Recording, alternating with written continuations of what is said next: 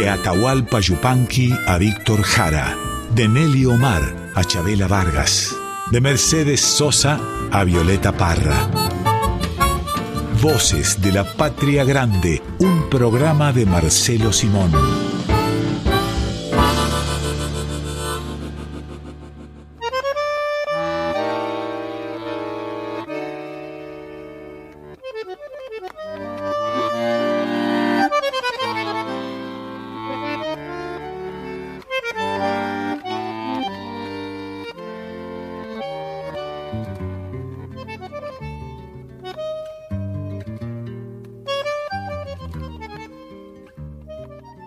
Bienvenidas, bienvenidos a Voces de la Patria Grande. Vamos a estar con ustedes hasta la una de la tarde, como siempre, con una temática, con una propuesta.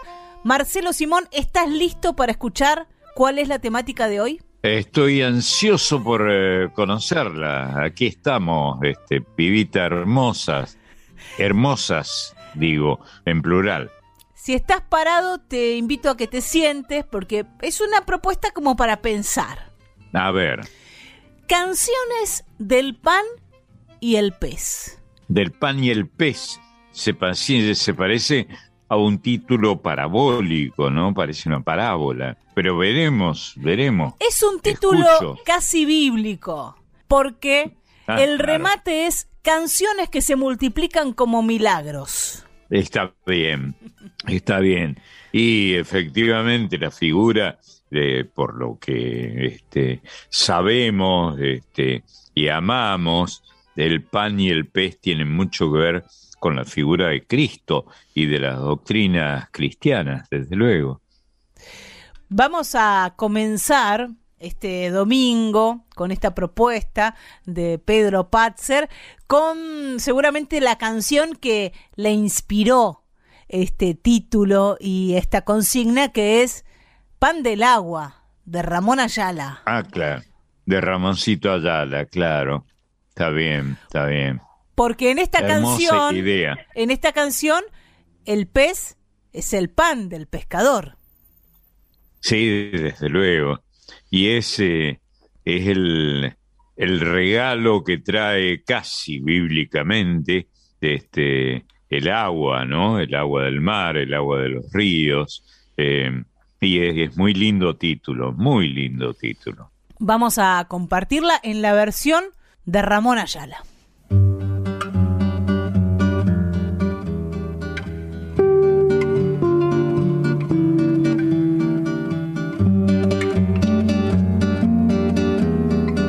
Ya se va por la barranca el viejo pescador, racimo de espuma y de metal colgando del hombro el pan del agua que le dio su amigo el río Paraná.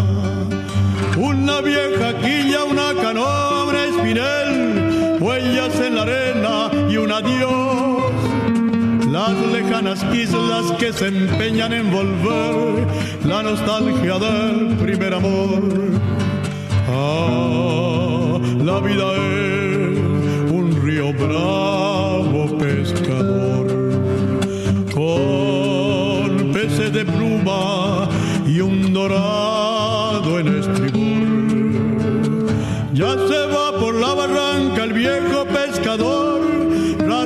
espuma y de metal, colgando del hombro el pan del agua que le dio su amigo el río Paraná.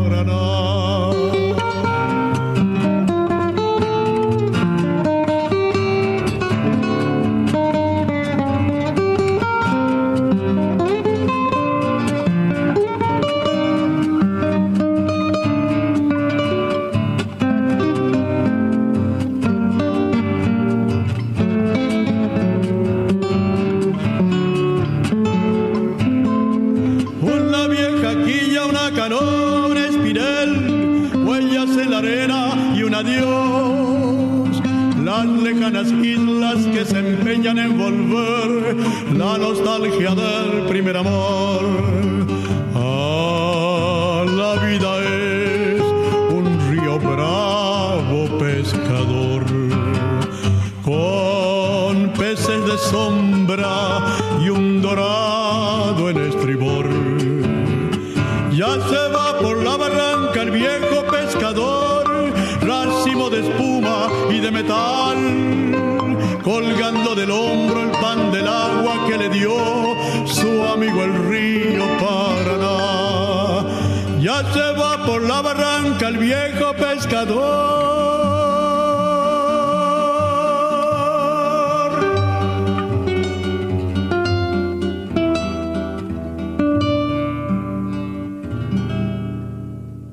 Pan del Agua de y por Ramón Ayala.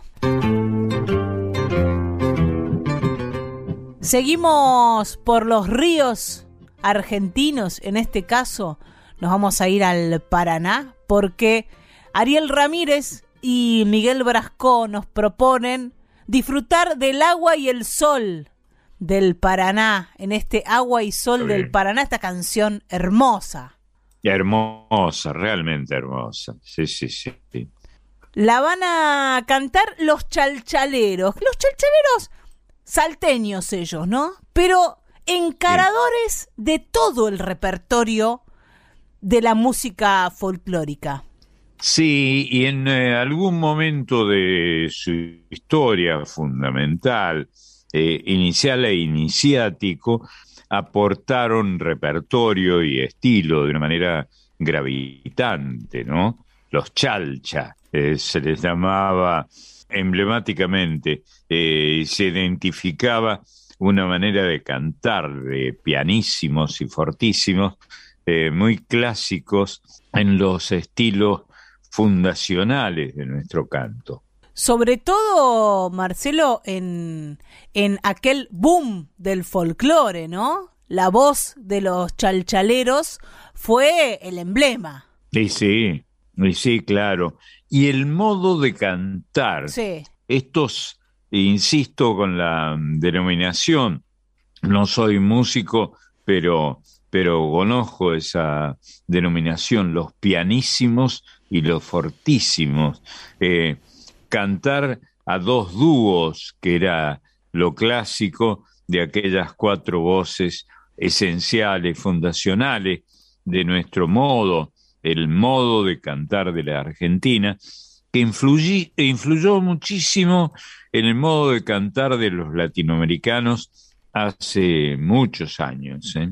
Y toman el nombre de un pajarito. Sí, el Turdus amaurocharinus, casi ese nombre horrible, ornitológico, tiene ese pequeño zorzal y al mismo tiempo chalchalero tiene algunas otras denominaciones muy comunes en el habla tradicional de los salteños, ¿no? Chalchalerear era cantar simple, mm. ¿no? Este, y, y también era sangrar en algún momento, ¿no? En una pelea a puñetes, como se decía en los, en los viejos tiempos, esto es, con los puños, el que chalchalereaba al otro es el que le provocaba alguna hemorragia nasal con, valga la palabra, con un puñete. no estamos incitando a la violencia, solamente explicando de qué se trata eso de chalchalerear que nos decía Marcelo. Vamos a, escucharlos a ellos, si te parece, Marcelo, los chalchaleros. Sí, claro. Con esta canción litoraleña, ¿no? Claro, porque ellos inauguraron una manera también en, ese, en esos repertorios de cantar las canciones del litoral, ¿no? El modo chalchalero, que era un modo aparentemente simple, pero muy complicado para, para imitar. No era fácil. Hubo varios grupos históricos del, eh, de nuestro repertorio que cantaban como los chalcha, como los chalchaleros, que chalchalereaban, digámoslo de nuevo. Vamos a escuchar a los originales ahora. Dale.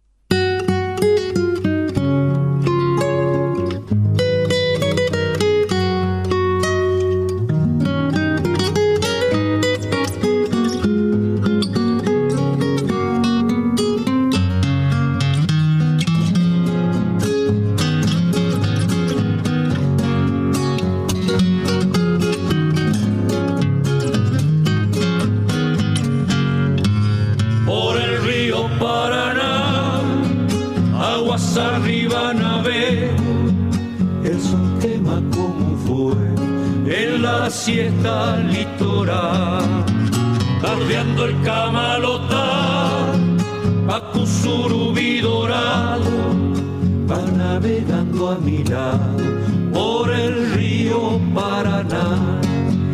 Azul el jacarandá, aromo su rama de oro, derramando su tesoro sobre el río que se va la canoa lenta va, hiriendo el pecho del río, sauce triste, seibo mío, en sus orillas está.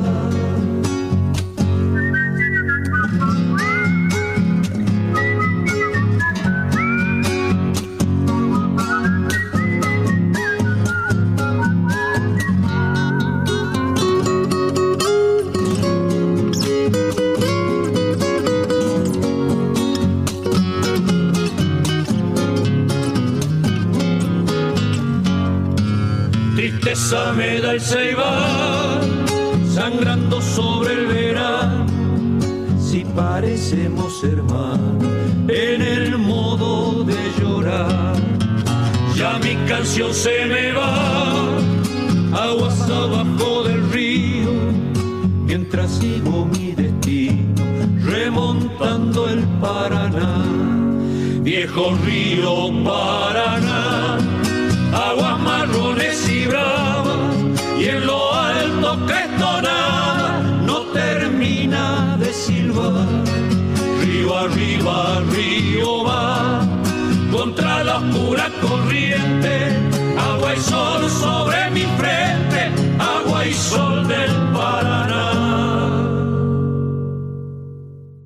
Agua y Sol del Paraná de Ariel Ramírez y Miguel Brasco por Los Chalchaleros. Y en este domingo de canciones del pan y el pez, de canciones que se multiplican como milagros, una canción que habla del pan, pero que habla de mucho más. Soy pan, soy paz, soy más, una canción de Piero que se ha convertido en un himno como muchas de las canciones de Piero. Bueno, porque Piero siempre fue, por alguna razón propia de, de este gran artista, este enorme artista, este, siempre fue alguien, un cantor de la bienaven- bienaventuranza, ¿no? Siempre se produjo a sí mismo, tiene en, en él mismo una llama de bienaventuranza, insisto con la palabra, ¿no? Un gran eh, predicador, sin duda, este, eh, bien unido a la idea de que el mundo puede ser mejor. Y hay algo mm, casi religioso, hay algo espiritual en las canciones de Sí, Piero. sí, es cierto, es cierto, absolutamente. Y él mismo, cuando habla, eh, todas las veces que hemos hablado con él, tenemos esa sensación. Yo siempre pensé que Piero mejora la vida, ¿no? Vamos a escuchar su canción en la voz de la Charo, de Charo Bogarín, junto al grupo Tremor, ahí donde toca el bombo Camilo Carabajal, el hijo de Cuti, compañero nuestro de la radio. Qué lindo. Bueno, venga.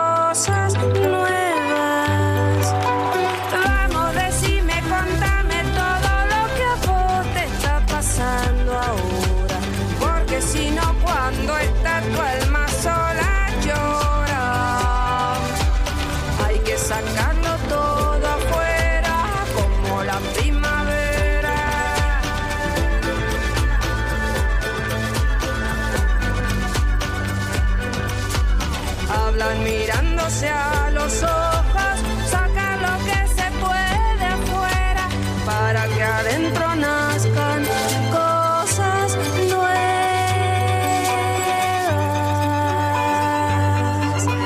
Nuevas.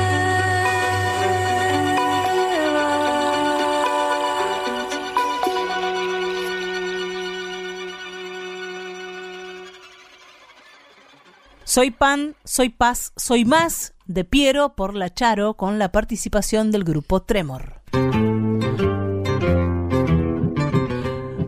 Te llevas, Marcelo, con el pan casero? ¿Sabes hacer pan casero? No, no sé hacer pan, este, pero me gusta, me da. Yo soy un poco primario respecto a gustos, pero no soy pavo al respecto. Me gusta el pan, desde luego, pero como en muchas otras cosas, me gusta la grasa. Soy grasa yo mismo, ¿no? Este, y, el, y el pan con grasa me parece una maravilla, una creación realmente divina, ¿no? La grasa comestible le otorga eh, ese sabor impresionante al, al pan que, que yo celebro.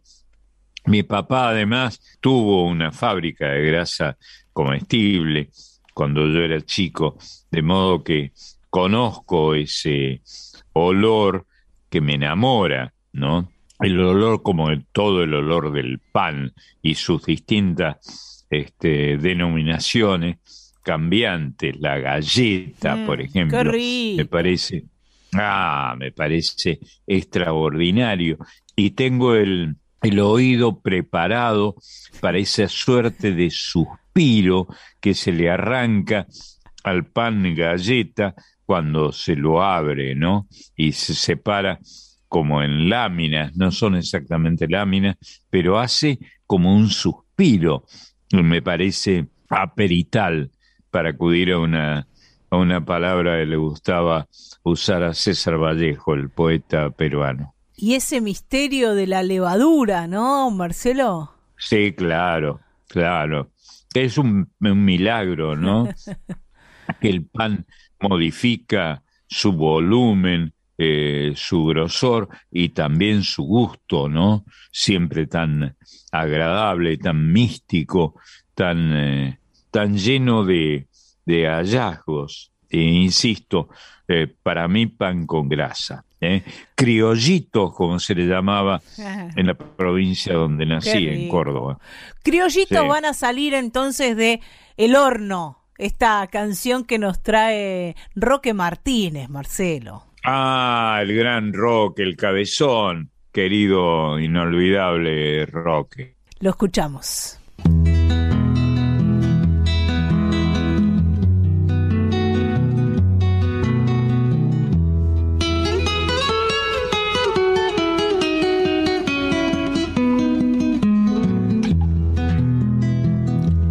Mañana hice fuego en el horno de mi rancho, que allá en el fondo del patio parece un nido de hornero. Puse chamisa primero, después molle y gato Y mientras iba esperando que el horno entrara en calor, un madrugador y me le prendí al amargo.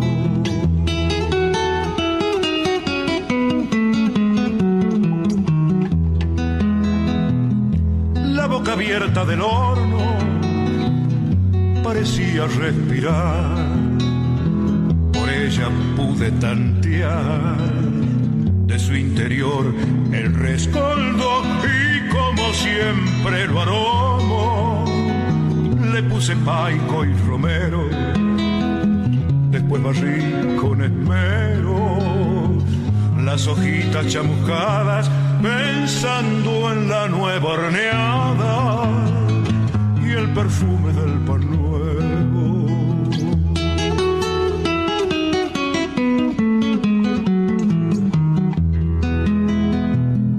En una vieja batea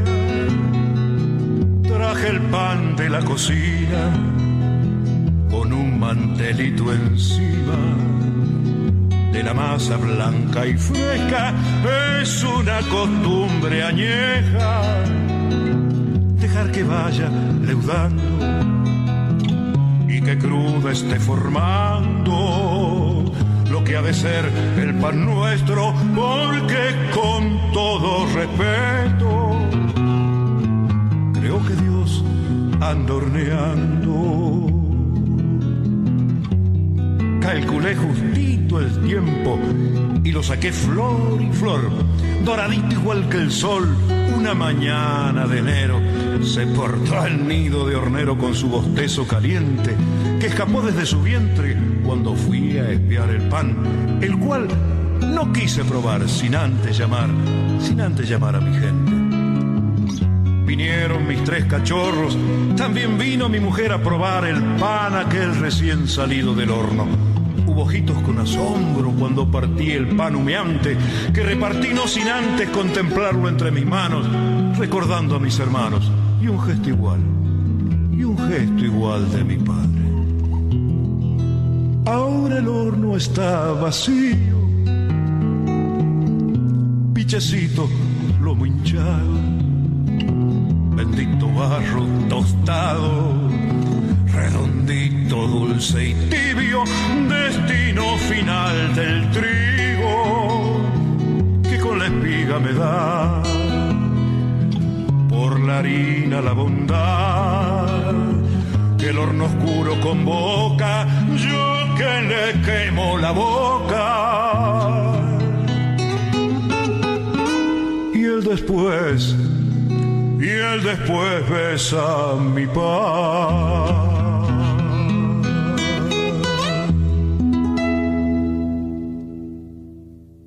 El horno de Roque Martínez y Marcelo Verbel por Roque Martínez.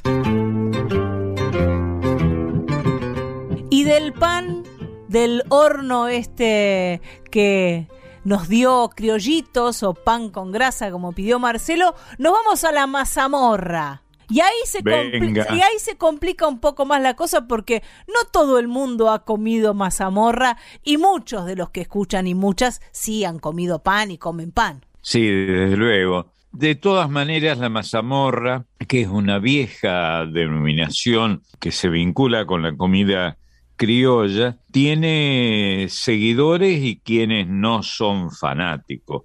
Yo estoy entre los segundos, no soy fanático de la mazamorra, pero es un nombre muy instalado en nuestras viandas populares. Y vamos a, ir a escuchar esta canción de Peteco Carabajal que se llama Digo la mazamorra de Peteco y Antonio Esteban Agüero. Es uno de los digos de Antonio Esteban Agüero, donde comienza diciendo, la mazamorra, sabes, es el pan de los pobres. Es el pan de los pobres, qué bárbaro. Sí, es cierto. Y era, y era efectivamente la, la denominación, es muy feliz esa expresión, porque era la denominación popular de una, de una comida, de una vitualla este, simple, pero redonda, ¿no? Contundente. Y muy americana porque lleva maíz blanco. Claro, desde luego. Bueno, por eso lo llevó a llamarle el pan de los pobres, ¿no? Fantástico. La mazamorra, sabes, es el pan de los pobres y leche de las madres con los senos vacíos. Yo le beso las manos al Inca Viracocha porque inventó el maíz y enseñó su cultivo. En una artesa viene para unir la familia. Saludada por viejos, festejada por niños.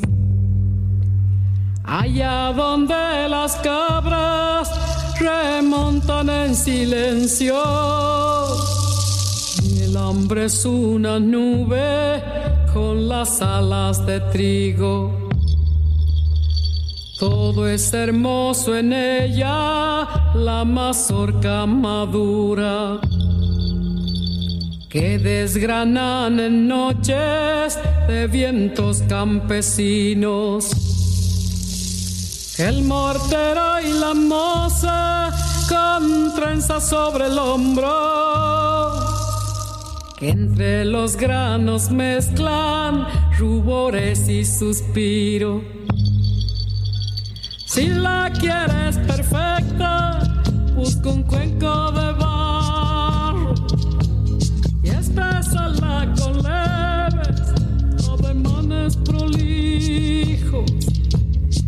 del mecedor cortados de ramas de la higuera que a las siestadas sombras vente veos e higos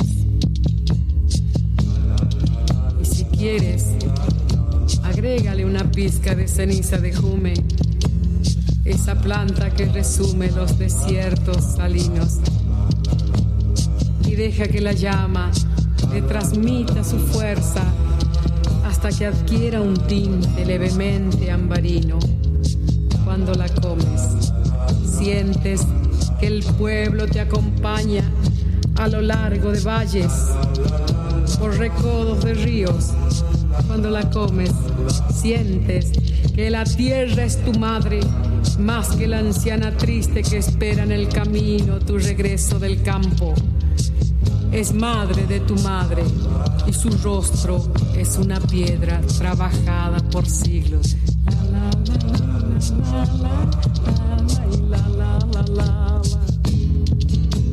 Hay ciudades que ignoran su gusto americano y muchos que olvidaron su sabor argentino.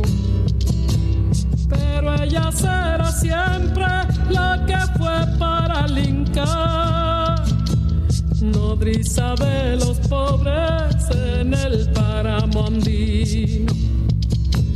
La noche que fusilen poetas y cantores por haber traicionado, por haber corrompido la música y el palen, los pájaros y el fuego. Quizás a mí me salven estos versos que digo. La música y el polen, los pájaros y el fuego. Quizás a mí me salven estos versos que digo. Quizás a mí me salven estos versos que digo. Quizás a mí me estos versos que.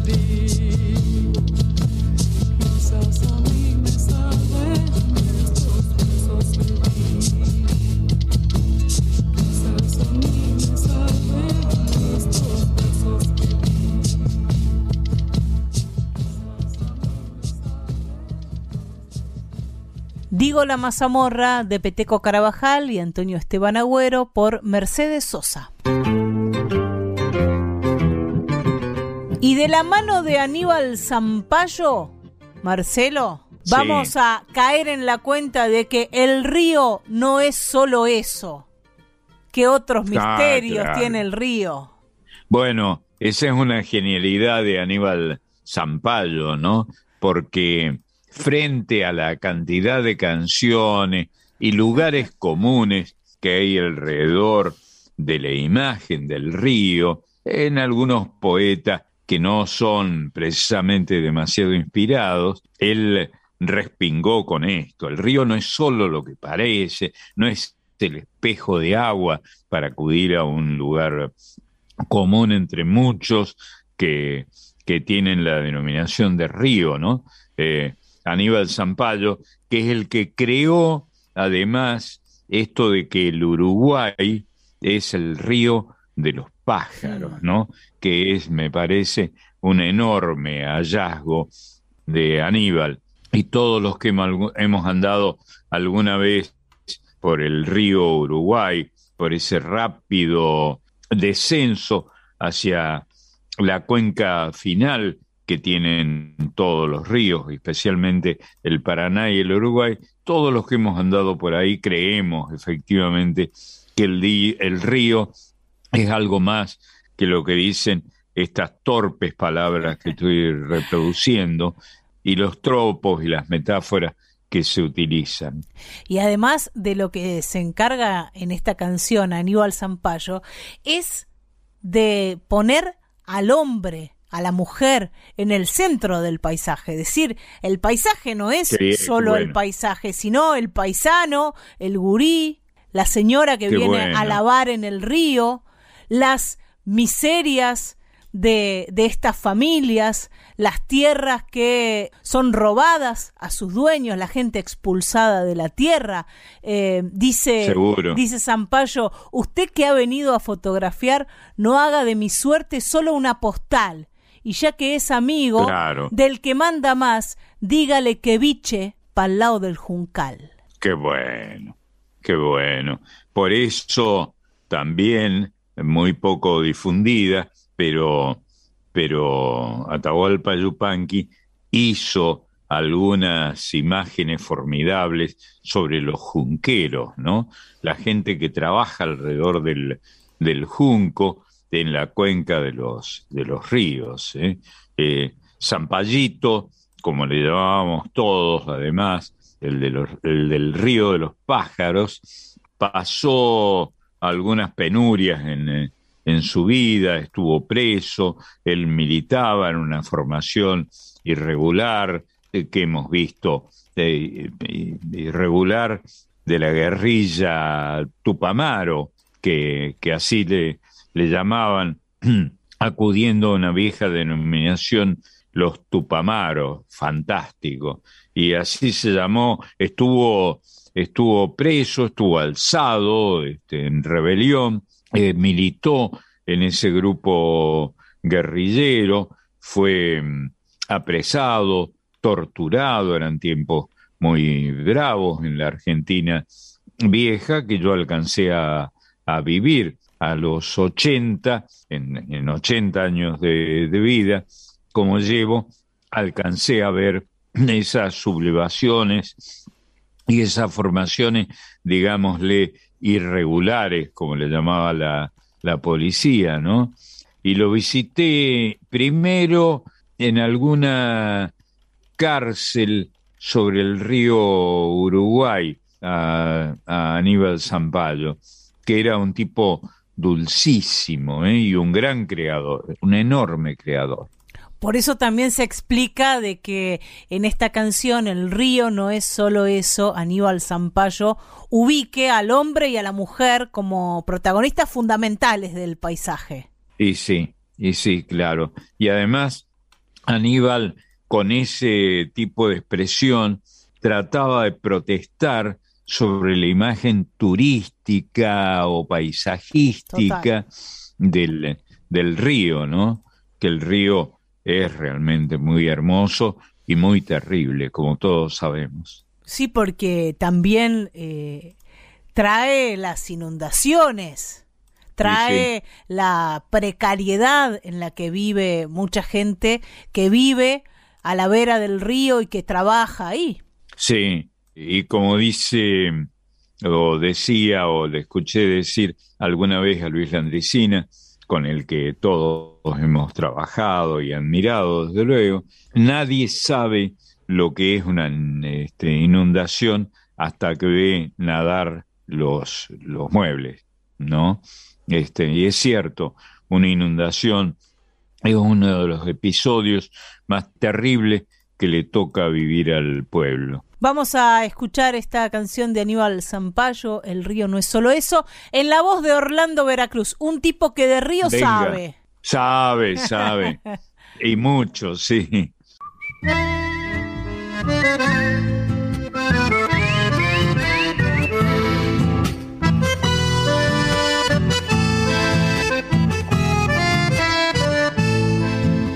¿Cómo le va a don Argüello? Aquí me tiene paisano. Muchos creen que me divierto cuando ven que ando pescando.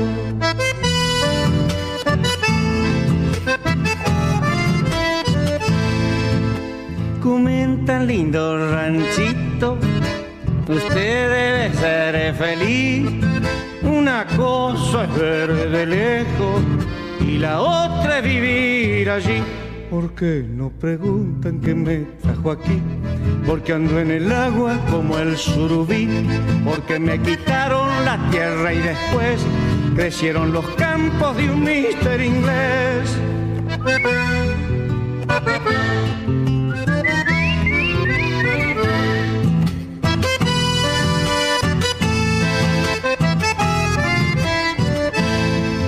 Mis gurises sin escuela mi mujer por alumbrar.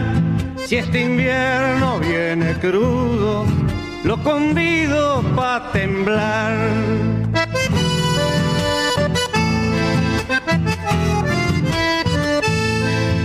Y en mi canoa, entre el alma por demás, salga de ahí, no me la cuente, ni hable de calafatear Usted que ha venido a fotografiar, no haga de mi suerte solo una postal. Y ya que es amigo del que manda más, dígale que biche pa'l lado del juncal.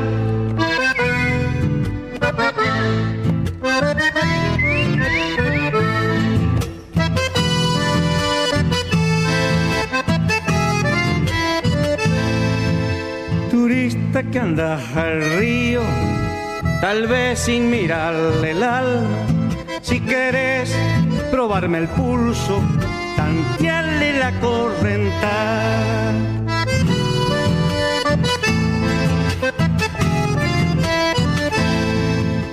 Poeta que vas templando tu guitarra enamorada, zambulla en lo más profundo, donde está la raíz del alma Disculpe, paisano, tengo que pescar.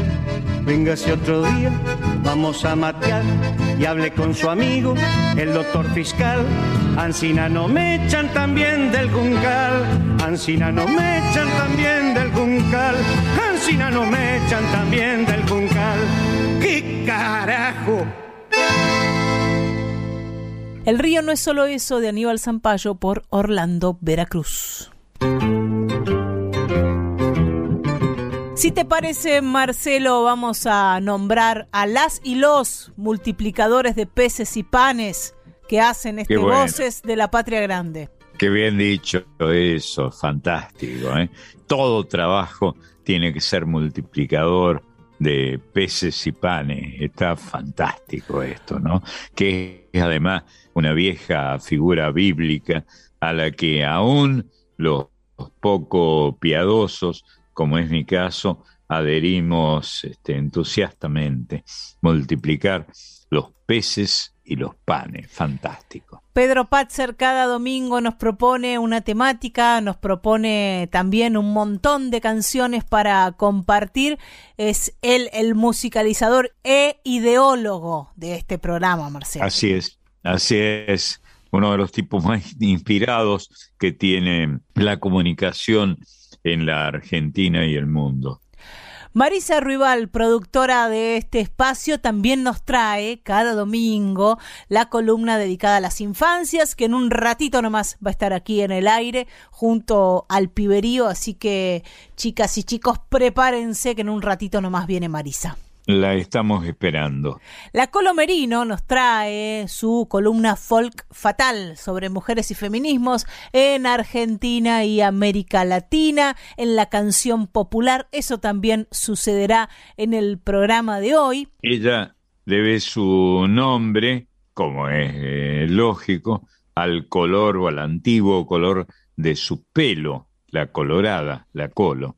También tenemos nuestro equipo artístico técnico, Diego Rosato, encargado de editar este programa, de convertir esta grabación que hacemos cada quien en su casa en un programa de radio para que ustedes lo reciban cada domingo entre las 11 de la mañana y la 1 de la tarde. Y por supuesto está en nuestro equipo como consultor permanente Máximo Vargas, que es a quien acudimos por dudas, por ideas, por em, conseguir la mejor versión de algún tema, ahí está Maxi para cada una de esas necesidades. Además, como este programa va grabado, las y los invitamos a que nos sigan en Facebook e Instagram, Voces de la Patria Grande. Ahí nos encuentran y además podemos comunicarnos a través de las redes. Nos escriben por ahí consultas, ideas, críticas, propuestas, todo, todo, todo lo recibimos a través de Facebook e Instagram. Voces de la Patria Grande con Marcelo Simón por Folclórica 987.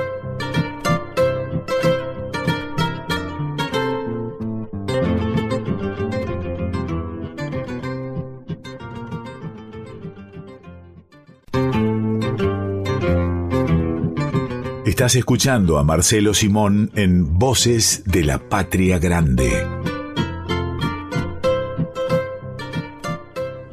En Voces de la Patria Grande es un domingo de canciones del pan y el pez, de canciones que se multiplican como milagros y uno de nuestros milagros domingueros es recibir al piberío, niñas y niños que llegan con Marisa Ruibal. ¿Cómo andas, Mari?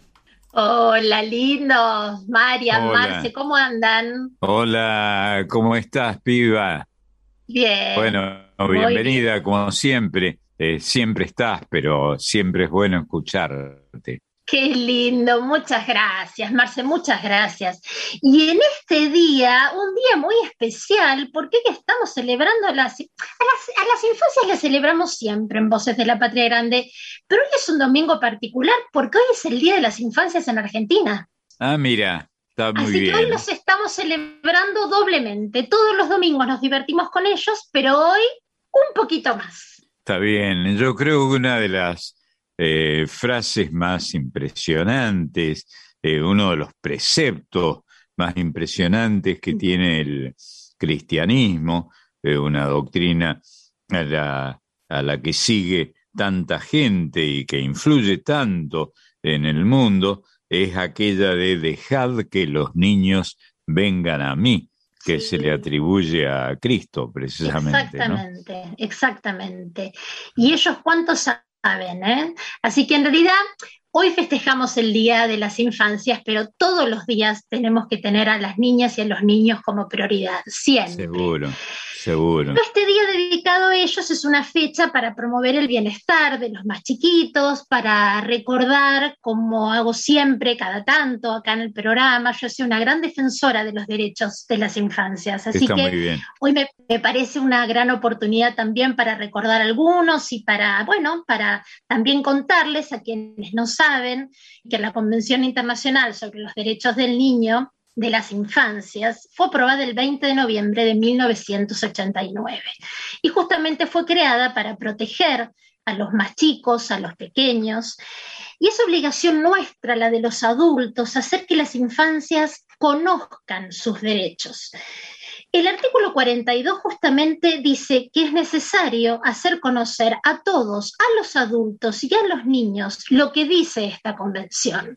Si los adultos no saben qué dice esta convención, difícilmente podemos acercarle estos derechos a los más pequeños y que ellos realmente tienen que conocerlos porque están hechos para protegerlos. Así que quería hablar un poquitito de eso hoy, pero como siempre lo hago yo, lo hago con un cuento, con una canción, que ayuda a los papás, a los docentes y a los chicos también para que se diviertan un poco.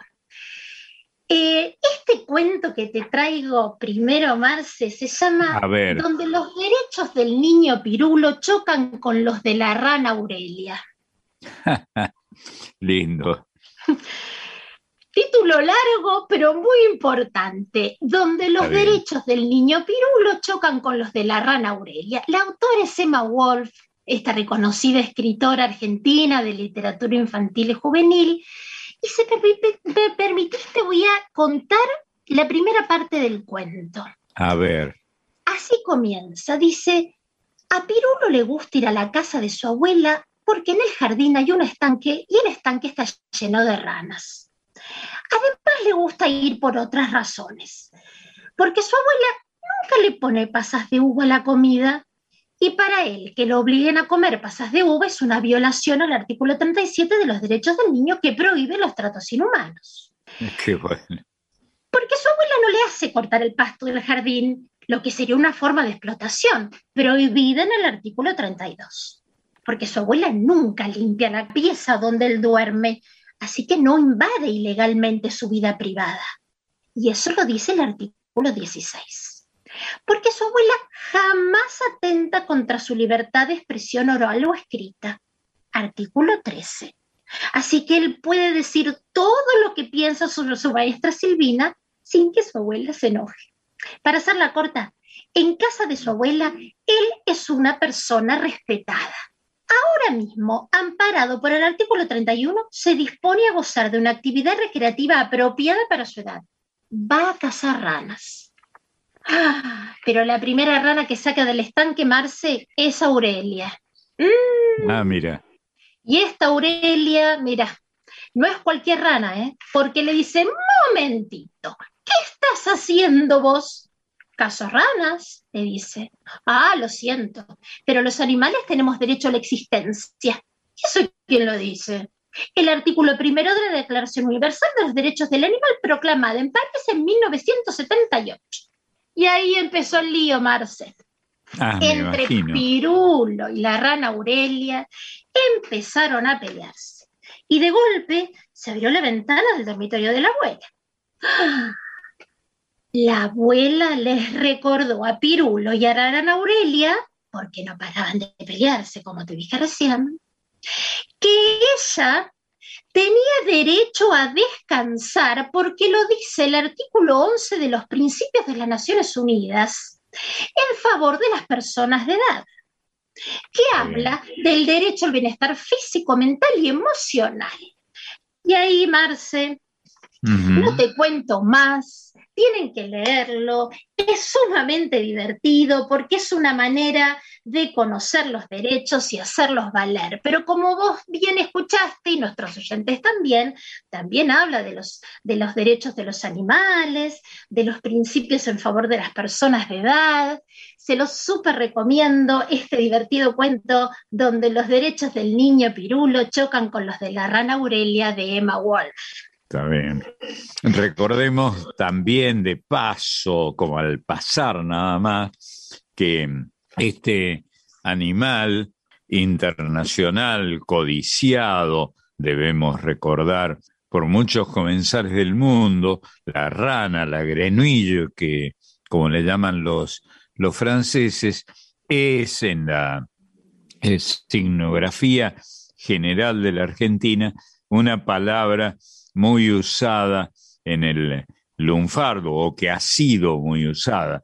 Un tipo avispado, un tipo realmente vivo en el sentido más despierto de la, de la expresión, es un tipo rana, o por lo era al menos. Siempre aprendemos con vos, Marce, siempre es un placer escuchar. Por algo siempre te decimos que sos el maestro. Qué lindo, no es verdad, pero bueno, muchas gracias. Sí, así es, así es. Em, antes de pasar al otro cuento, yo les recuerdo que la UNICEF celebra el 20 de noviembre el Día Universal del Niño, que es la fecha en la que la Asamblea General de las Naciones Unidas aprobó la Declaración de los Derechos del Niño, como te dije recién. Ese es el Día Universal. Pero después cada país tiene un calendario diferente. Hoy lo celebramos en Argentina, en Uruguay también, pero cada país elige qué día homenajear a los más chiquitos. Mm. El otro cuento tiene que ver con esta propuesta de Pedro de hoy, a ver. que se llama La Guerra de los Panes es de Graciela Montes, que es escritora, editora, traductora. Y las ilustraciones son de Elena Torres, una gran escritora, Graciela Montes, exactamente. Y Graciela Montes nació en Florida, provincia de Buenos Aires. Y en ese barrio transcurren muchas de sus historias. Siempre lo pone como centro. Está bien. Y en este barrio, en Florida, es lo que sucede en dos panaderías. La historia comienza así. Dice, lo que voy a contar ahora sucedió en Florida. Todo el mundo sabe que las mejores historias, las más sabrosas, crocantes y divertidas, suceden necesariamente en Florida. Está bien, linda palabra, crocante. Ay, ¿eh? sí, sí. Bueno, este cuento, este cuento te va a gustar mucho, porque en Agustín Álvarez, casi llegando a Valle Grande, ahí en Florida, siempre estuvo la vieja panadería de, la panadería de Tomasito Bevilacqua, que le decían el rulo. La panadería se llamaba A la Gran Flauta. Y en Valle Grande, casi llegando a Agustín Álvarez, abrió una nueva panadería, la de Florencia Lumi, y le puso el nombre La Rosca Encantada. Florencia era la repostera del barrio, pero ella no tenía una panadería, no tenía un negocio, trabajaba desde su casa con los encargos de los vecinos, hasta que se le ocurrió abrir una panadería. Y ahí se desató la guerra de panes. Claro, en el mismo barrio, en la misma esquina, estaban a la gran flauta y la rosca encantada. Y ahí empezaron la guerra de flauta, Felipe, caseritos, tortitas negras, media luna, vigilante, cuernitos.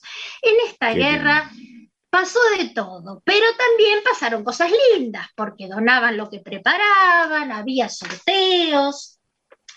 Pero cada vez que un panadero hacía algo, el otro panadero lo devolvía más grande todavía. Por ejemplo, un pan flauta de 20 metros de largo, el otro panadero, el, eterno y también crocante, ¿eh? súper crocante.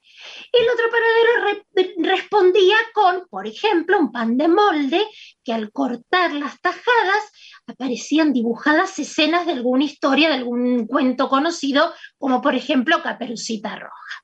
Bueno, un cuento muy divertido, con un olorcito pan recién horneado, Marce, que me da muchas ganas de ir a buscarlo yo y de ponerme a leerlo a ver si entre página y página nos quede ese olorcito. ¿Qué te parece? Riquísimo. Eh, muy tentador. Muy tentador, muy tentador. Bueno, y ahora sí, nos vamos con una canción que tiene que ver con los derechos de las infancias. Eh, esta canción la compuso Alejandro Lerner junto con Pablo Ferreira y José Luis Pagán. Bárbaro. Se llama Cuando seamos grandes. Alejandro Lerner en el 2019, justamente en ese año, la compuso porque se cumplió el trigésimo aniversario de la Convención sobre los Derechos del Niño, los derechos de las infancias. Y para celebrarlo, él compuso esta canción, pero eligió a seis adolescentes músicos muy conocidos en las redes, muy conocidos en Instagram, para formar parte de esta canción. Así que lo vamos a escuchar a él en una partecita, pero las voces son las de estos jóvenes músicos que se llaman Jazz Gagliardi, Alma Albo, Loana Figueredo, Fede Heinrich, Nacho Nasif, Tomás Rojas y Alejandro Lerner, que los acompaña en una parte, como te decía. Fantástico. Es una canción preciosa, pero en una parte dice, si me respetas, tú recibirás respeto. El derecho a ser distinto, el derecho a ser yo mismo y poder amar en libertad. Esto me encantó, Marce, porque habla de infancias libres. Seguro. Me parece que como adultos este es nuestro objetivo, cuidarlos, pero permitirles que sean lo que quieren ser, cómo lo deciden ser. Esto siempre lo hablamos todos los domingos, viste que yo hago mucho hincapié en esto. Infancias libres, sí, sí, porque me parece que como mamás, papás, docentes, es el gran objetivo nuestro. Permitir que crezcan en libertad, que se sientan seguros en el entorno en el que ellos están creciendo, tanto en casa como en la escuela. Sí, y ese principio, y ese principio del derecho a ser distinto, ¿no? Es Absolutamente, esencial. absolutamente. Pero nosotros tenemos que permitirles, tenemos que brindarles un ambiente seguro para que ellos se sientan con esa libertad Seguro. de expresar lo que piensan y lo que sienten.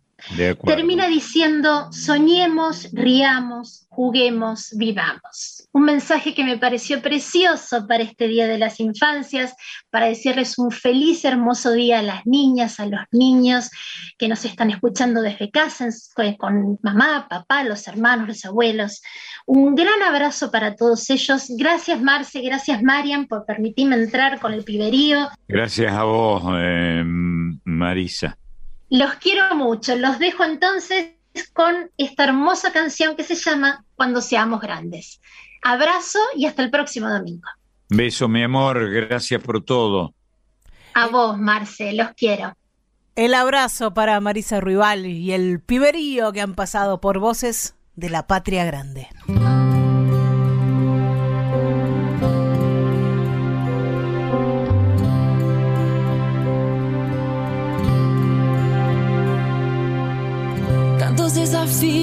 Por delante. De tu mano quiero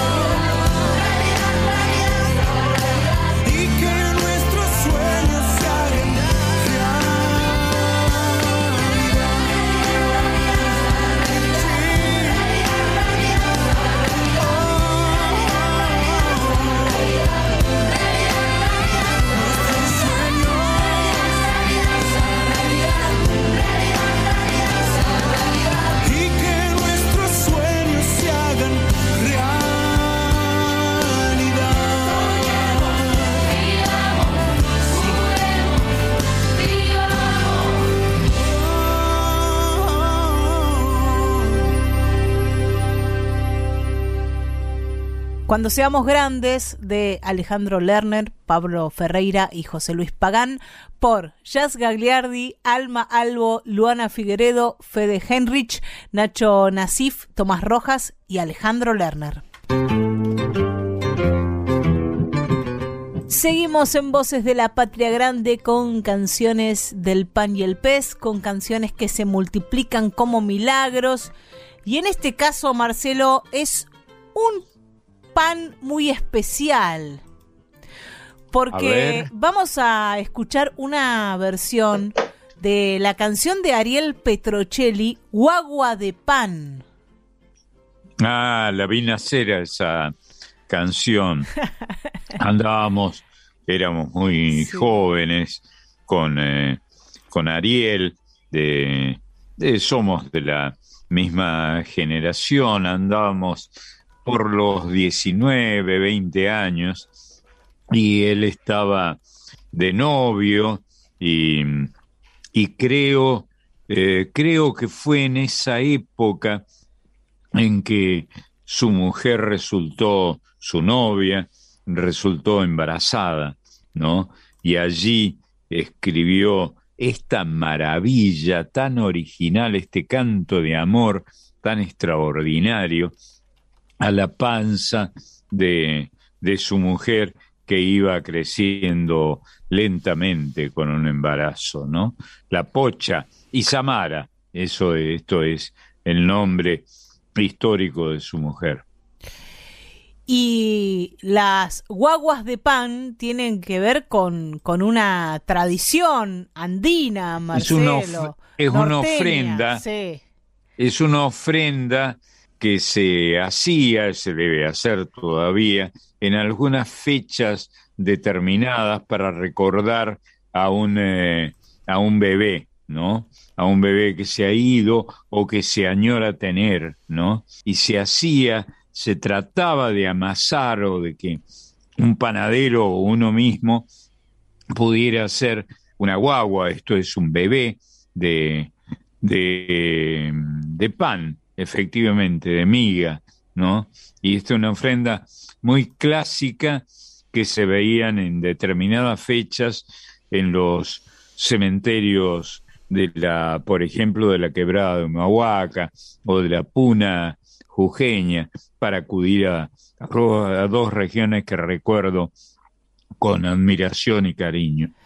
Yo he visto, Marcelo, fotos de la casa de Máximo Vargas con una mesa preparada con las guaguas de pan, es decir, eh, son como bebitos hechos eh, de pan, una panificación con, con Ah, sí. forma de, de un bebé, de una guagua.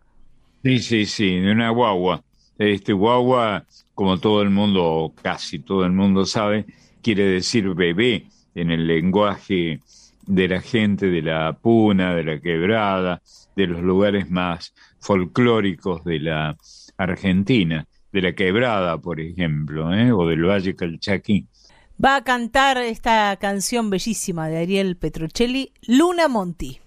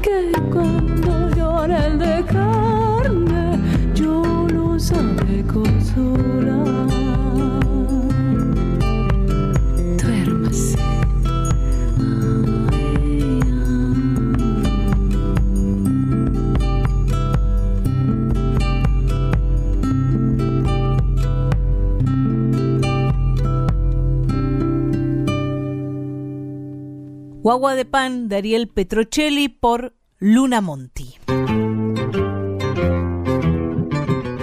Y ahora vamos a escuchar, Marcelo, a un querido amigo tuyo con el que has pasado algunas correrías que conocemos y otras que no conoceremos nunca. Se trata de Horacio Guaraní con Del Ah, Pescado. Seguro. Bueno, he tenido mucha suerte, como nos pasa a tantos en el, en el mundo, ¿no? Con los amigos y con las amigas, pero sobre todo con esta, eh, esta relación entre, de la amistad, ¿no? Esta relación entre, entre amigos.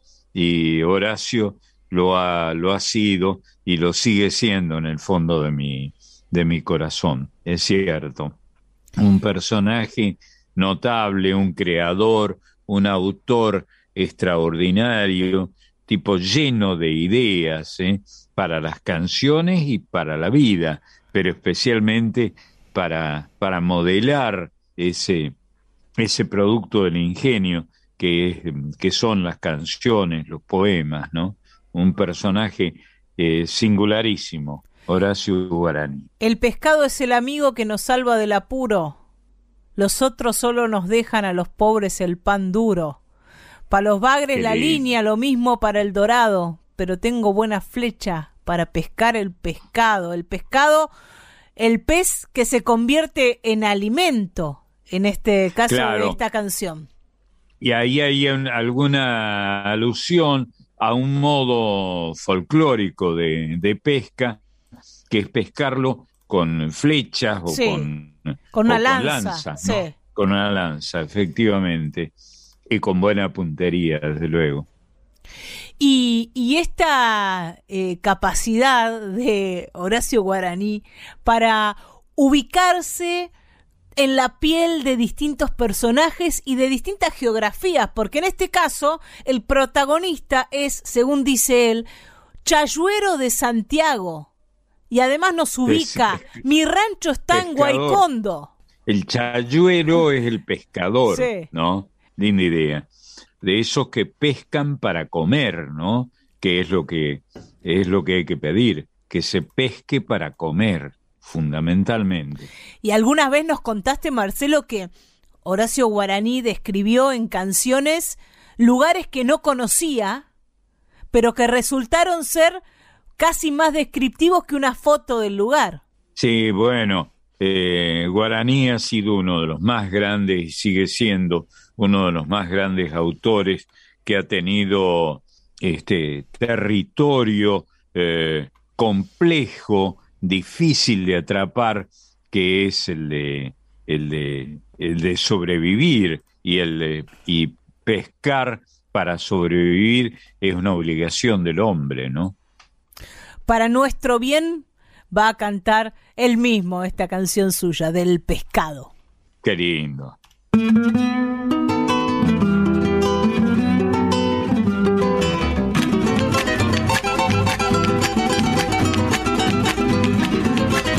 Soy chayuero de Santiago, mi rancho está en Guaycondo, pena triste, vino largo, fruto maduro en el fondo.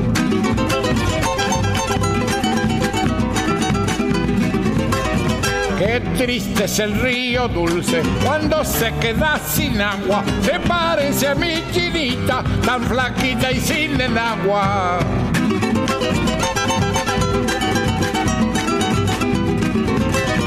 El pescado es el amigo que nos salva del apuro. Los otros solo nos dejan a los pobres el pan duro. Para los bagres la línea, lo mismo para el dorado. Pero tengo buena flecha para pescar el pescado.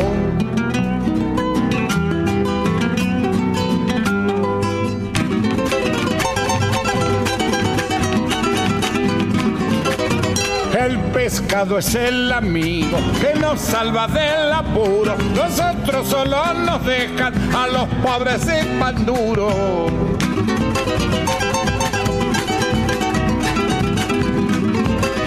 Un chango vino a pescar al dulce y con desconsuelo. Cuando apareció el pescado, clavó la flecha en el suelo.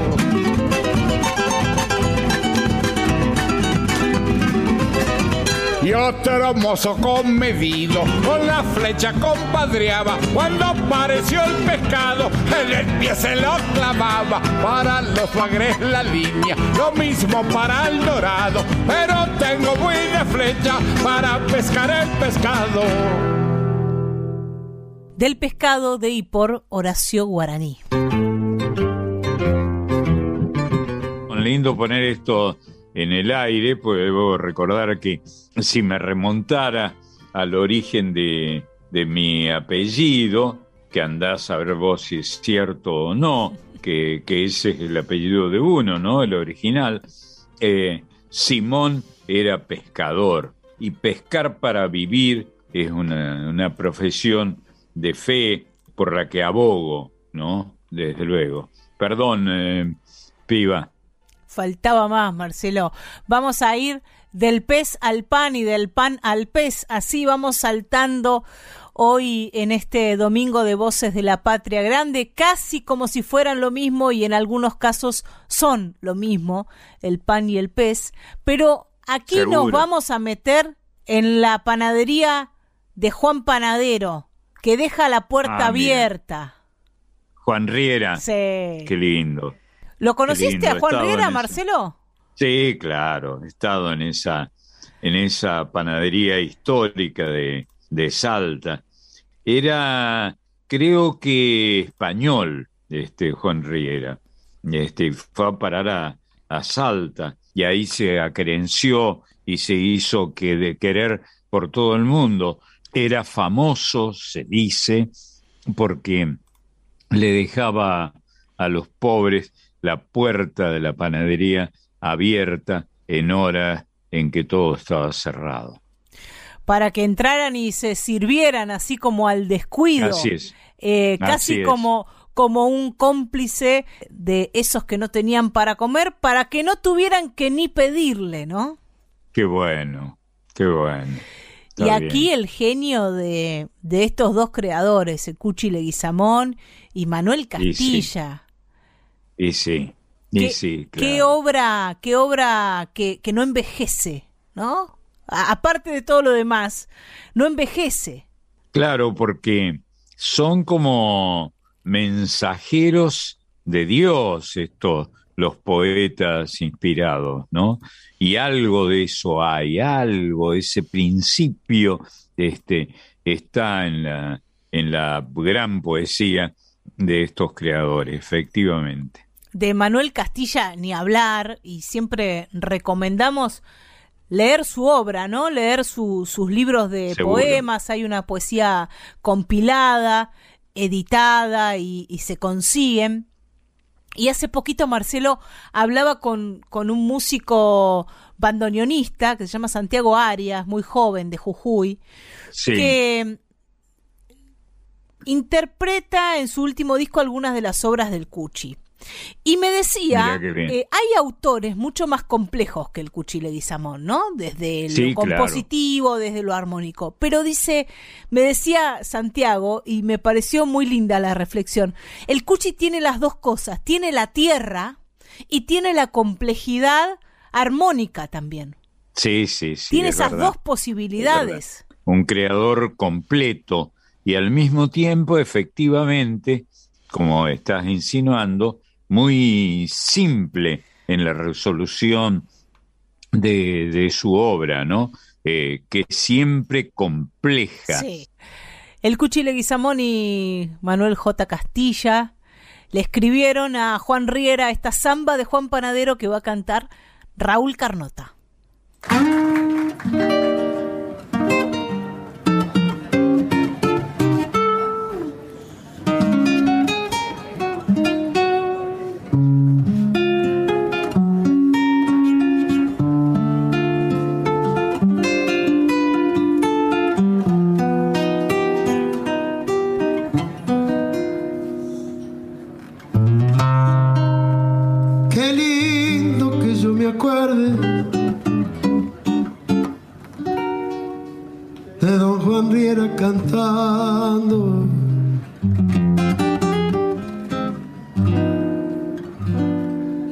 Así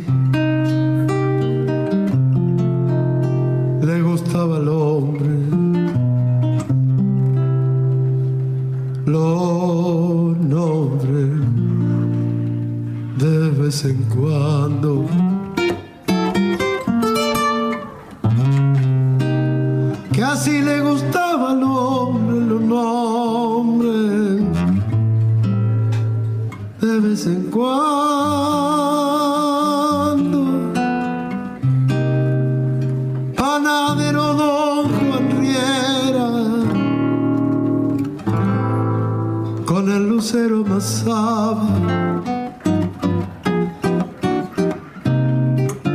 Y daba esa flor del trigo como quien entrega el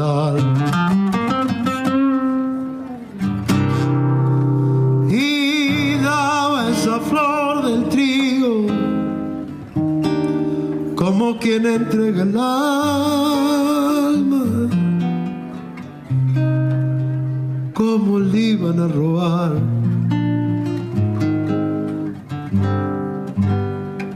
ni queriendo a don Juan Riera. Si a los pobres les dejaba de noche la puerta abierta.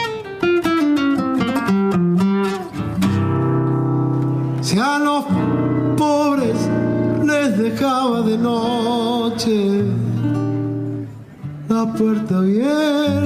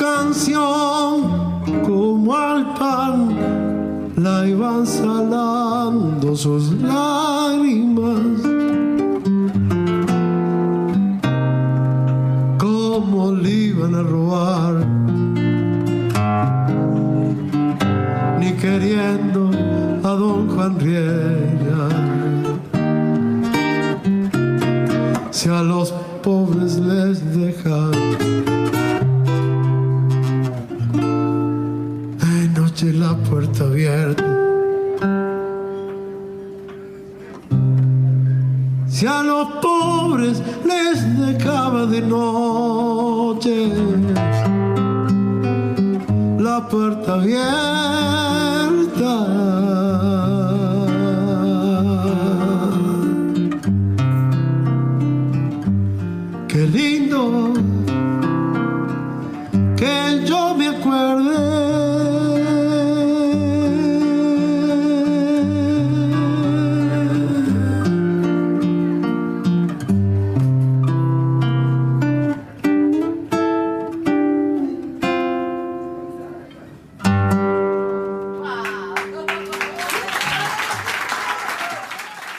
Samba de Juan Panadero del Cuchi Leguizamón y Manuel J. Castilla por Raúl Carnota.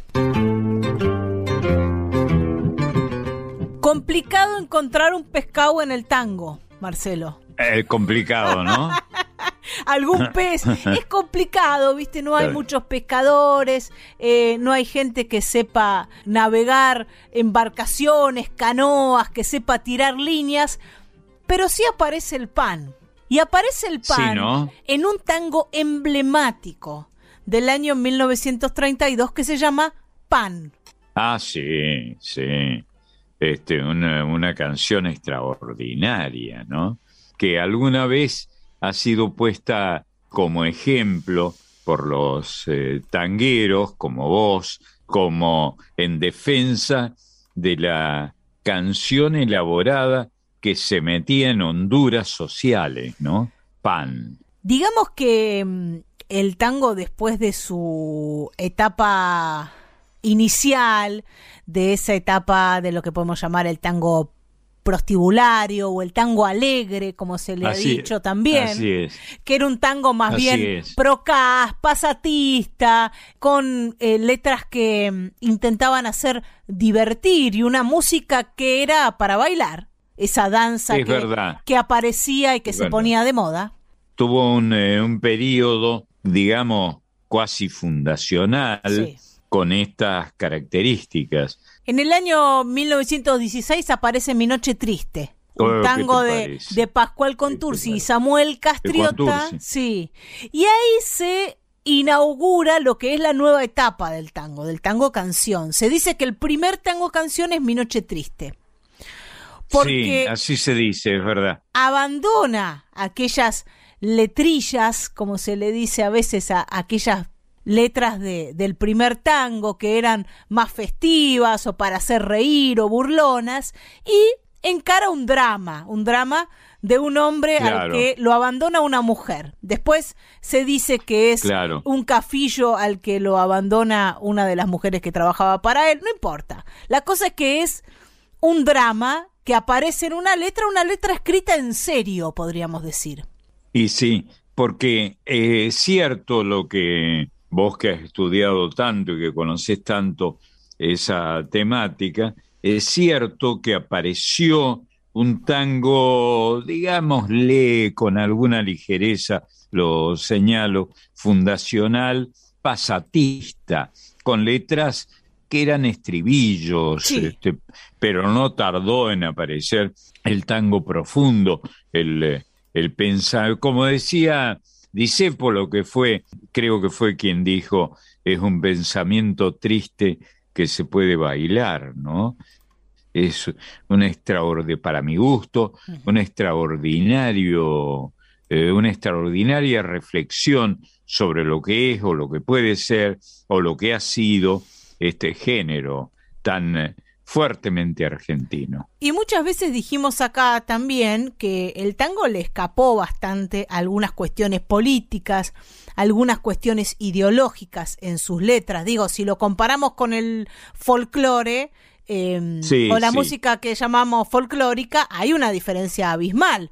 Sí, me parece que en, eh, está en su índole, ¿no? El, el relato político o las expresiones agónicas o expresivas respecto del destino del hombre, su situación, en fin, la temática social, son eh, más clásicas del eh, folclore que del tango, ¿no? Y en la propia historia de la literatura aparece así, ya desde los gauchescos, digamos. La temática Sí. social era una tentación, fue siempre una gran tentación y, una, y un gran sitio de pesca de ideas para los folcloristas, sobre todo, más que para los tangueros, me parece. Muchas historias que relata el tango son historias más bien individuales o individualistas, pequeñas historias de vida, ¿no? Sin poner en Sí, contexto personales. sin poner en contexto esas historias. Es cierto, es cierto. Bueno, y así se han ido desarrollando estos, estos géneros en la Argentina. Y me parece que esta característica es clásica de los folclores de, de América. ¿no? Lo, lo folclórico está más cerca de lo testimonial que, que las expresiones clásicas de los ritmos característicos de los países americanos, me parece. Sin embargo, este tango que se llama Pan y es de 1932, sí encara Sí. una situación Sí. de un hombre que le tiene que dar de comer a su familia y decide robar para, para darle de comer a su familia y a su vez el poeta, en este caso Celedonio Flores, se pone del lado de este tipo, nos hace poner del lado de este hombre al que no le queda otra escapatoria que salir a robar. Seguro. Bueno, Celedonio Flores, ¿no? un enorme poeta, un enorme poeta, este, abismal. Y a él vamos a ir, ¿no? El negro Cele, nacido en 1896 eh, y criado en el barrio de Villa Crespo. En los años 20 se convirtió en, en poeta y letrista, ya había pasado los los veinte y pico años, a sus veinte y pico años comenzó a ser poeta, letrista, a ganar popularidad y publica por primera vez en el año 1920, clavadito en el diario Última Hora, un poema llamado Por la Pinta. Por ese poema, Ajá. por publicar ese poema, le pagan, le pagan cinco pesos. Pero vos. lo bueno no fue esos cinco pesos que le pagaron, sino que lo leyó Gardel. Y que a. Gardel le encantó lo Qué que había leído. Y a José Razano, a los dos que, que trabajaban en dúo en ese momento, y le pusieron música Claro. a ese por la Fueron un dúo. Sí. Fueron un dúo, el dúo Gardel-Razano, ¿no? Y Gardel, junto a José Ricardo, uno de sus guitarristas, le pone música a ese tango.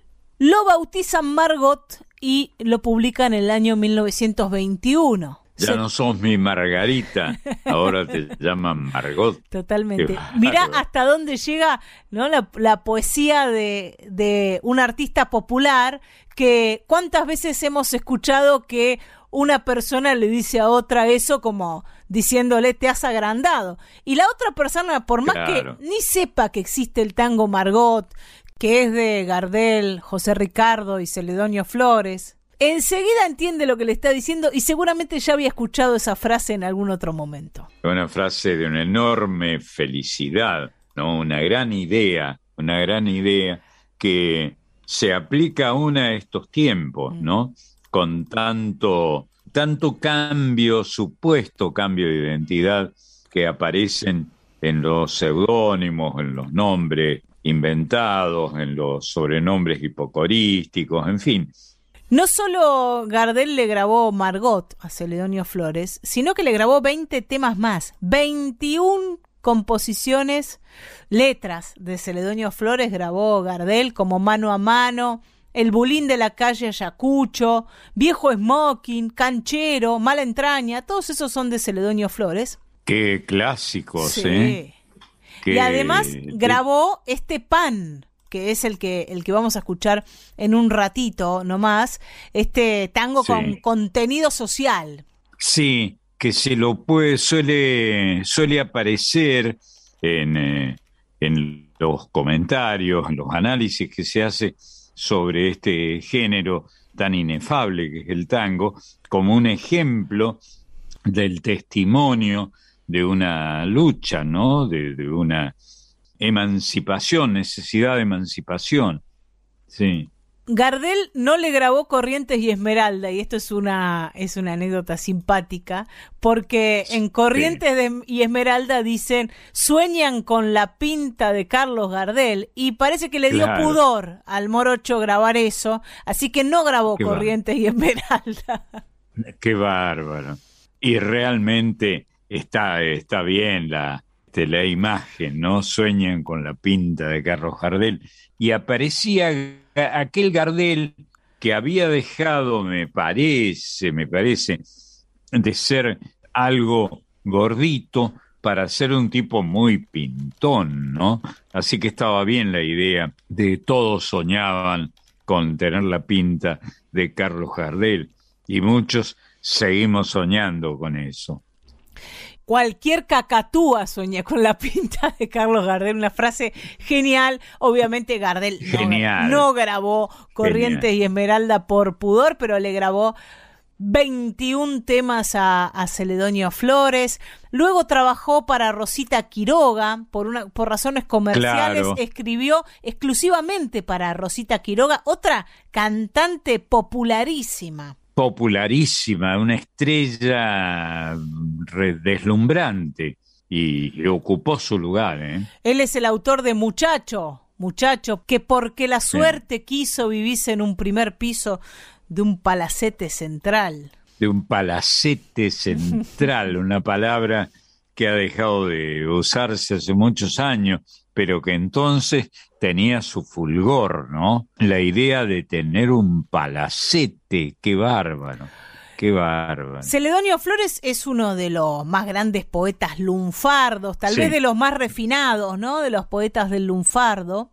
Sí, escribía realmente muy bien, lleno de ideas además, ¿no? Que además de ser un tipo culto, dice Julio Nudler, periodista de Página Sí. 12, que era muy tanguero, muy tanguero y, y escribió muchas cosas interesantes sobre el tango. Dice Nudler, de hábitos bohemios fue también boxeador. Y su mayor etapa Ah, sí. creativa abarcó hasta los primeros años 30. Pero su obra se mantuvo con muchísima vigencia y, y pasó al repertorio de un montón de, de cantores y cantoras, como por ejemplo Julio Sosa. Hay algo muy particular con Julio Sosa, porque A ver. Julio Sosa grabó el recitado de ¿Por qué canto así? Ah, sí, con la sí, música de la sí. comparsita, ¿no? Es verdad. Pero Julio Sosa tenía la costumbre de cambiar algunas palabras de las letras.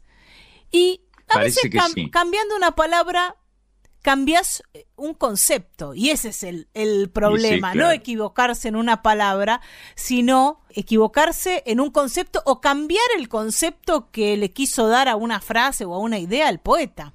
Claro. Aquella mm, frase de porque el tango es macho, Ah, sí, la inventó sí. Julio Sosa, no lo escribió Celedonio. Flores. Celedonio Flores escribió y yo me hice en tangos, porque el tango es bravo, fuerte, tiene algo de vida, tiene algo de muerte. Bueno, Julio Sosa dice tiene gusto a muerte, pero sobre todo cambia una idea central diciendo que el tango es macho cuando Celedonio Flores dijo el tango es bravo. Eso es lo que escribió. Es un concepto totalmente distinto. Claro, pero yo creo que le dio un sentido y una cabalidad extraordinaria, ¿no? La elección de esa palabra en un ámbito donde lo de macho era exaltativo y no sé si sigue siendo, creo que sí. Bueno, hoy tiene muchas críticas y hasta hay un grupo de tango feminista que se llama Tango Hembra, sacando su Ah, nombre de esta modificación de sentido que hizo Julio Sosa de un poema de Celedonio Flores que quería decir totalmente otra cosa. No hablaba de, de la virilidad del tango, sino de la bravura del tango. Claro, claro. Vamos claro. a, Interesante tema. ¿eh? Sí, sí. Julio Sosa cambió también eh, eh, los personajes de, de Cambalache. Ah, mira. Cuando canta Cambalache cambia lo- los personajes que había elegido Discépolo para hacer esos, esos contrapuntos, esas contraposiciones de un personaje y del otro, Carnera y San Martín, por ejemplo. Claro. Y el actor Osvaldo Miranda, que era muy amigo de Discépolo, dejó de Sí, hablarle de por vida a, a Julio Sosa. Ofendidísimo, porque, porque es deshonrar al, al poeta, cambiarle, cambiarle las palabras a poetas tan grosos, ¿no? Y sin consultarle, porque a veces Claro. algunos artistas dicen, hablan con los poetas y, y- y conversan sobre cambiar alguna, alguna palabra, y eso no está mal si se conversa con el autor, pero No está acá mal. no estaba la No está mal. posibilidad. Está bien, está bien. Es una idea. Vamos a escuchar este, este tango que habla de la década infame, que habla de la década del 30, una década que no solo fue complicada aquí en la Argentina, sino que a partir de, En el mundo. del crack, sí, de- del 29, de aquel crack bursátil, Muy vinculado a la depresión desde todo punto de vista, sobre todo psicológica del mundo. Y se afirma, yo no sé cuánta veracidad hay en esto, pero algo debe haber, que hubo muchos suicidios en aquellos tiempos, ¿eh? que fue, fueron años, para usar una palabra que se sigue empleando ahora, años de bajón, los años 30. le preguntaron a Celedonio Flores cómo creaba sus canciones. Y él dijo, busco un pedazo de vida, la vivo intensamente en mi interior, la tomo en serio y despacito y con cuidado y voy haciendo el verso. Como he vivido un poco, como he dado muchas vueltas, como conozco el ambiente canalla, tengo la pretensión de vivir mil personajes. No soy de los que creen que el tango cómico sea la expresión de lo que siente el pueblo. Sabemos todos que el tango es triste, como toda la música de nuestra tierra. Carlos Gardel va a cantar esta historia del bajón, como decía Marcelo, de esa década del 30 tan complicada, 1932, para este tango que se llama Pan.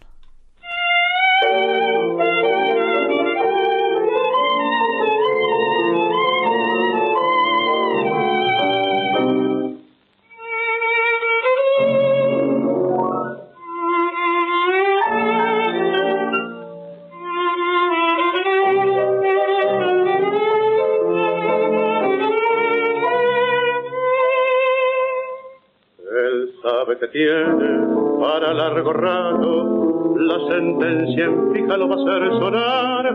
Acierte el cabrero sumiso y amargo, la luz de la aurora lo va a visitar. Quisiera quisiera que alguno pudiera escucharlo en esa elocuencia que las penas dan y ver si es humano querer condenarlo por haber robado un cacho de pan. Sus hijos no lloran por llorar, ni piden vasitas, ni chiches, ni dulce señor. Sus hijos se mueren de frío y lloran hambriento de pan. La abuela se queja de dolor, doliente reproche que ofende a su hombría. También su mujer es cuálida y flaca. En una mirada, toda la tragedia le ha dado a entender.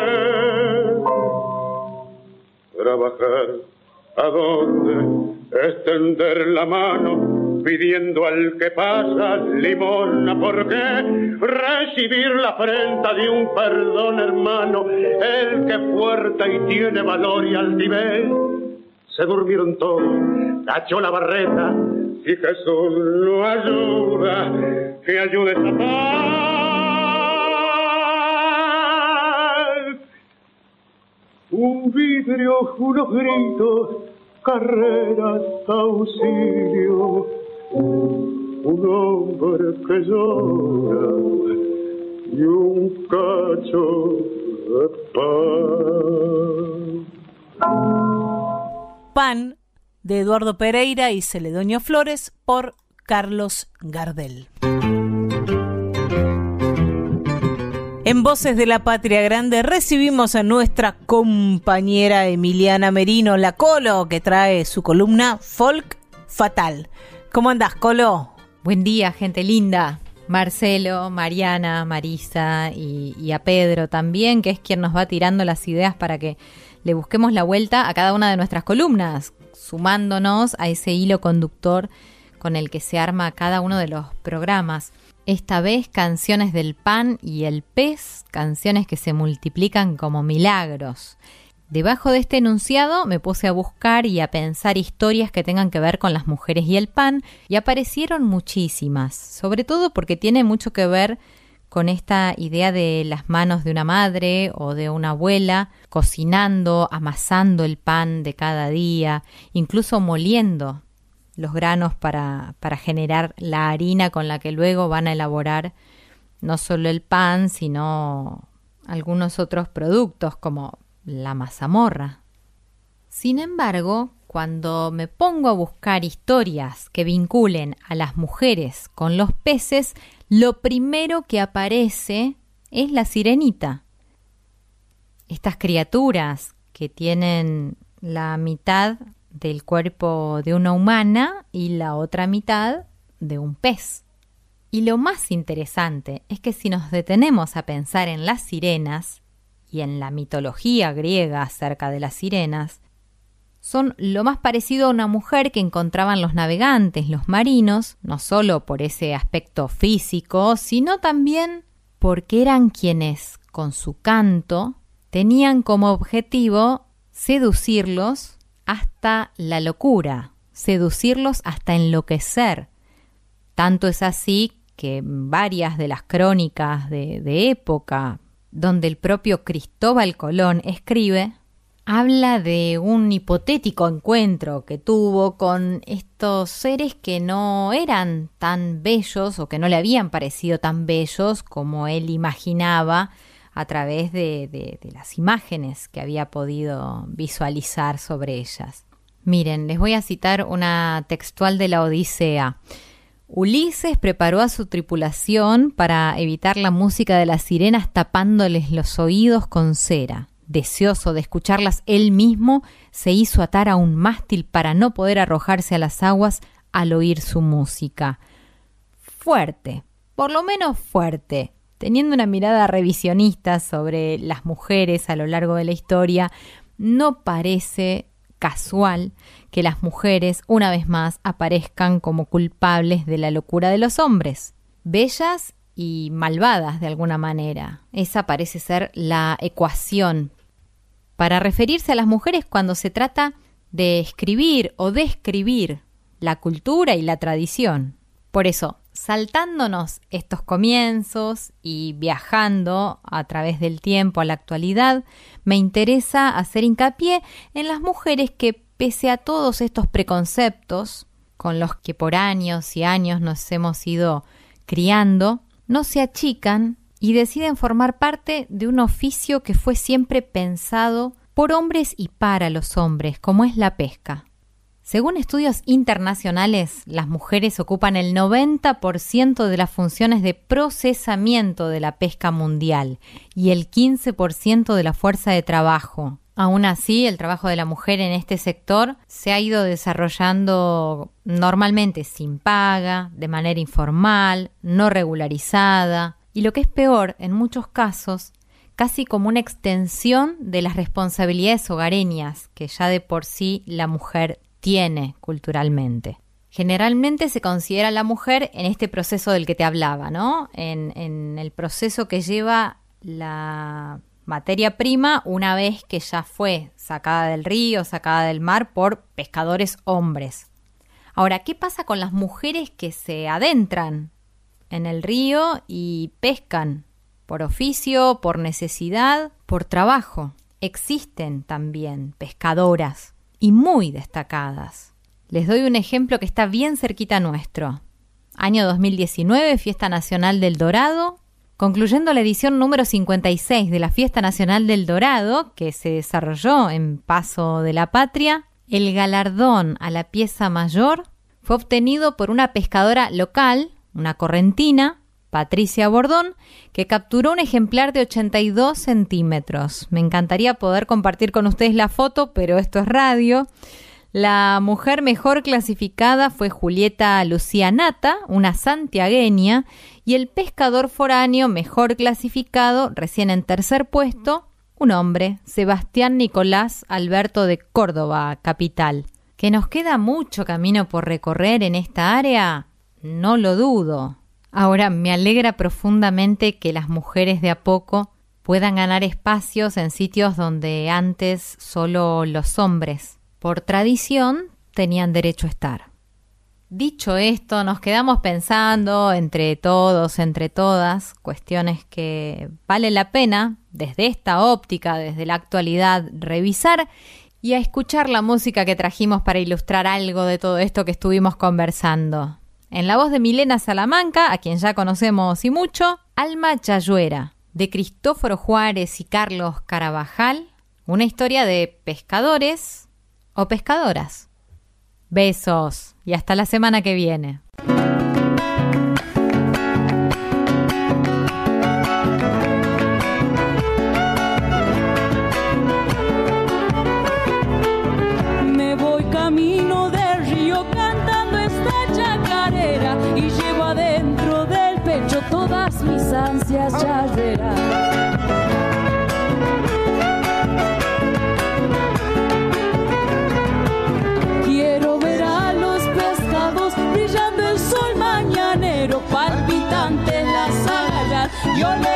Viento charrero.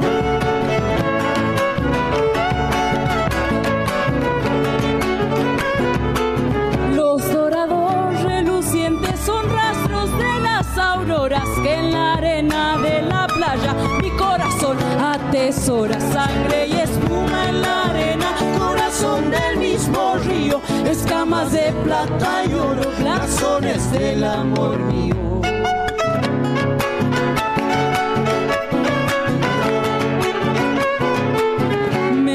Camino del río para sentarme en la arena y gozar de la frescura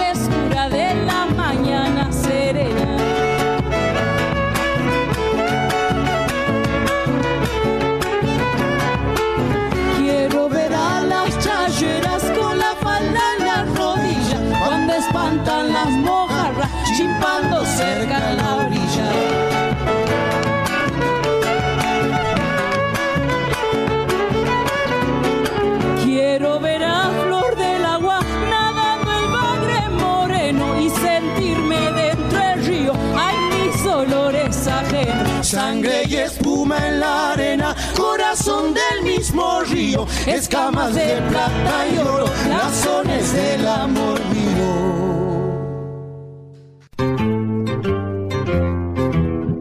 Nos vamos a ir, Marcelo, con una chacarera que en este momento, digo a esta hora del domingo, es casi un deseo.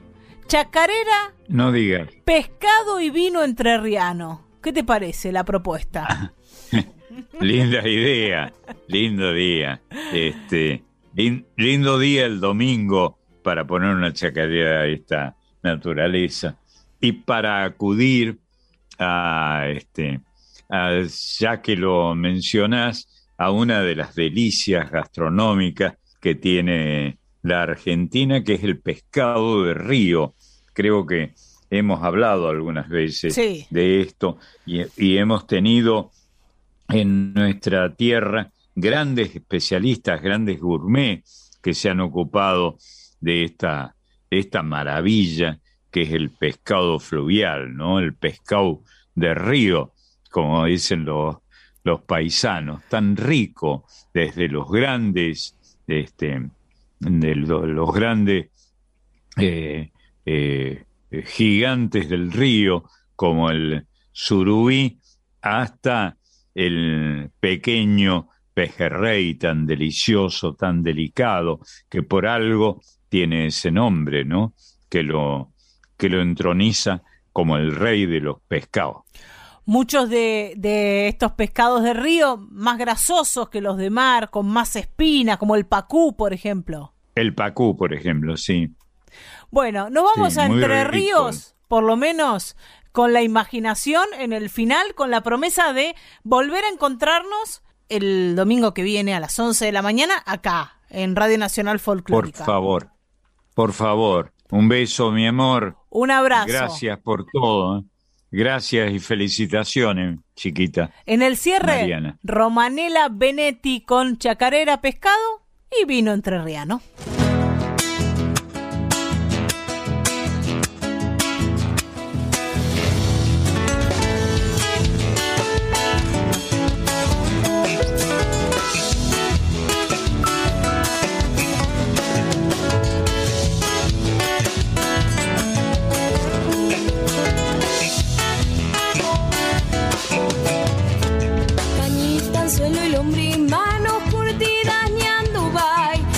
Firme buscará suerte tal vez al Uruguay.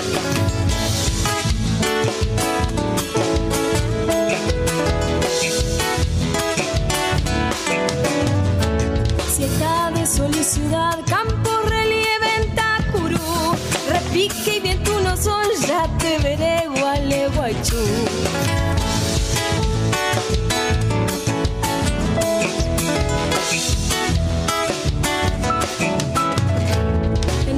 Noche de carnaval brilla tu piel color café, ritmo y danza litoral, sé que allí te encontraré.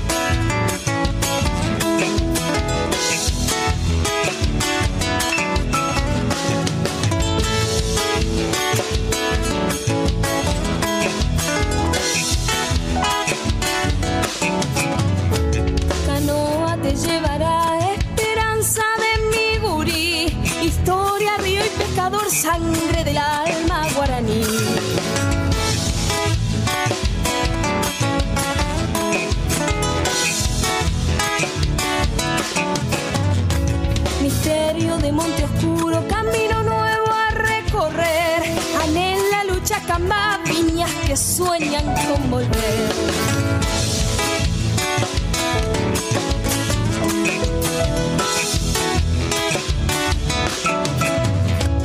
En los acordes que esperan el vuelo